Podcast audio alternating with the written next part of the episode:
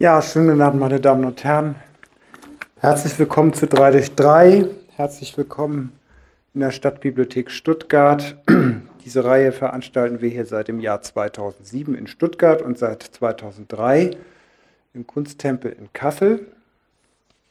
Ja, zu dieser Achse, Achse, Achse sage ich schon, Achse Stuttgart-Kassel fällt einem sicherlich einiges ein. Also wir haben jetzt gerade festgestellt, dass es auch interessante bibliothekarische Verbindungen gibt. äh, poetische gibt es aber eben auch eine, eine ganze Reihe. Und ähm, ja, das manifestiert sich in der Sprachkunstreihe 3 durch 3, dreimal im Jahr, drei Sprachkünstler aus oft drei verschiedenen Ländern.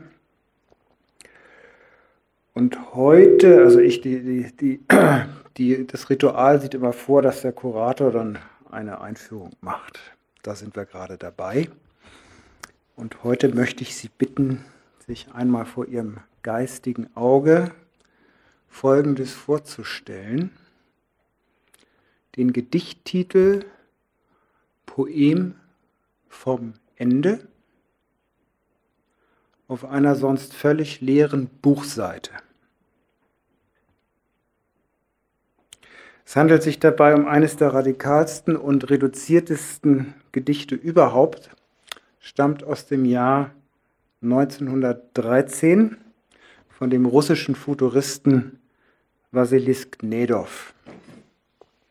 Und es wurde verglichen mit Malevits Schwarzen Quadrat oder John Cage legendärem Stück 4 Minuten 33 Sekunden.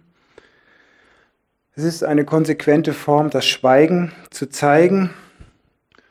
Wenn man das mit dem berühmten konkreten Gedicht von Eugen Gomringer vergleicht, dann kommt einem Gomringers Gedicht dagegen schon fast geschwätzig vor. Also ich erwähne Gnedow aber nicht nur wegen seiner Radikalität, sondern weil er dieses Gedicht tatsächlich auch aufgeführt hat. Und zwar durch eine bloße, stille Geste. So vielleicht. Und damit hat er, ich weiß nicht ob erstmals, ich vermute es, auch ein Geste-Gedicht erfunden. Das Gedicht als sprachliche und körperliche Bewegung und als radikal bzw poetisches Wurzeln. Dergleichen wird bei der heutigen Konstellation von 3 durch 3 neben anderem anklingen. Auch ich begrüße sehr herzlich Martina Hefter, Ferdinand Schmatz und Peter Ascher. Ich stelle Ihnen die drei kurz vor. Was soll, schrieb mir Martina Hefter bei dem Versuch, einen lyrischen Text mit Tanz zu verbinden, anderes herauskommen, als dem Gedicht ein paar Akzente durch die Bewegung aufzusetzen. Worin liegt der Sinn? Probieren wir es trotzdem und finden es vielleicht heraus, schreibt sie.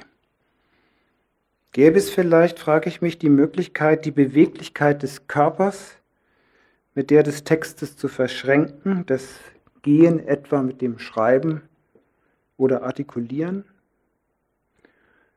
so wie es in dem 2000 Jahre alten Versen aus der Mitte, dem Lehrgedicht Nagarjunas, geschieht.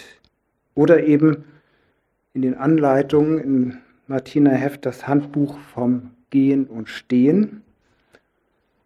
Wie gelange ich von A nach B? So wie von A nach Z oder wie von höflich zu löblich zu das böse Ich zu lös Ich. Was geschieht dazwischen?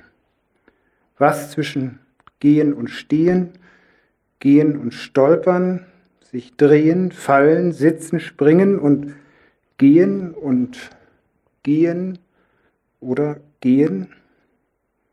Oder geht es darum, die Bewegung des Verstehens zu verstehen in Sätzen wie wie man sich in eine Haltung hineinschreibt, so kommt man aus ihr nicht heraus.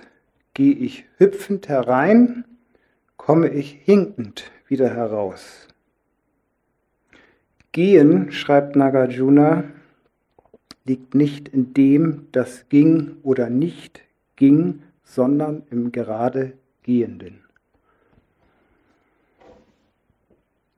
Dichte ich in Worten, wenn ich denke? Wer spricht? Wird in Sprache gedacht oder sprachfrei gedacht? Seit mehr als 20 Jahren klingen solche Fragen in mir, in dem Ich genannten nach. Aufgeschrieben von Ferdinand Schmatz. Die Frage als Suchbewegung in seiner Poesie und Poetologie, zwei Äußerungsweisen, die bei ihm nicht zu trennen sind, die sich vielmehr durchdringen.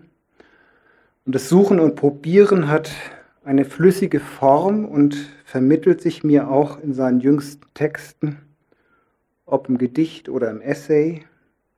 Sprache, Denken, Wirklichkeit, Sprache, Macht, Gewalt werden da bewegt im fließenden Formulierungsprozess, auch da, wo Identität und Herkunft bzw. Stall als Name im Sprachspiel ist, in den Quellen beispielsweise sagt Ferdinand, ernst ist es, ohne P, kein Tier der Hühne kühn.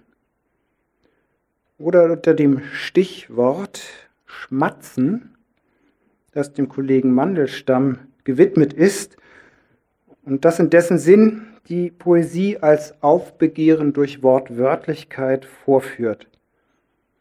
Sinne und Sinn, Kehlkopf, Zunge, Gaumen, Laut, Silbe, Wort, Sprechen und Bedeutung, Schreiben und Denken, rückwärts gekehrt zum Schmatzen, Abbeißen und Glucksen zum Wiederkeulen.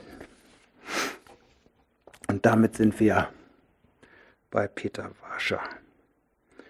Denn nicht nur stand am Anfang seiner poetischen Arbeit in den 1980er Jahren die Tradition des russischen Futurismus, diese stimmlich-gestisch zu parodieren, also dessen lautpoetische, transrationale Sprache Saum zum Beispiel, sondern vor allem unternimmt seine physische Poesie, die er dann entwickelte, eine Synthese aus Körperbewegung, Sound, Stimme, Bildlichkeit, verschiedenen Sprachen, auch Kunstsprache, wie das von ihm sogenannte Translatein. Die physische Poesie erscheint als visuelle Poesie, als Lautdichtung, als Wortkunst, als Performance. Sie ist universell und sehr persönlich zugleich. Sie ist unbedingt höchst beweglich weil sie buchstäblich verkörpert ist und das Körperliche sowohl grob als auch feinstofflich das Medium, in dem Sprache Form wird.